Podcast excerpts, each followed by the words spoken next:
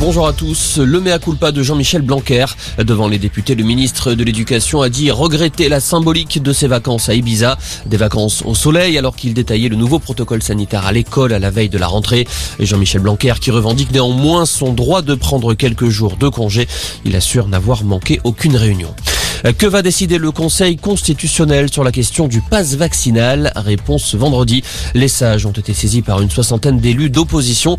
La CGT a également transmis ses griefs au Conseil constitutionnel.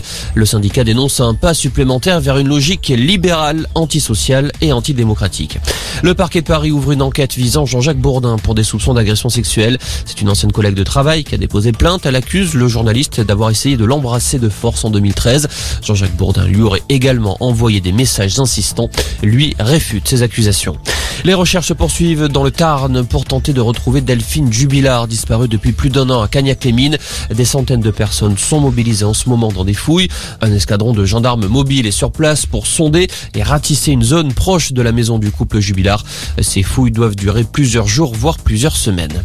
Un rachat de poids dans le monde du jeu vidéo. Microsoft acquiert Activision Blizzard pour 69 milliards de dollars. L'éditeur des phénomènes Candy Crush et Call of Duty.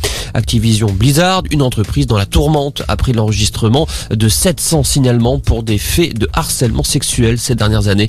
Près de 40 salariés ont été licenciés. Et puis un mot de rugby, des nouveaux visages au sein du 15 de France pour préparer le tournoi des 6 nations. On note la présence d'Antoine Dupont, de retour de blessure et l'absence de Mathieu Jalibert, forfait. Le 3 quarts Rochelet, Jules Favre, le pilier clermontois Daniel Bibi Biziou, le troisième ligne du Racing Johan Tanga et l'ouvreur lyonnais Léo Berdeux font leur première apparition dans le groupe.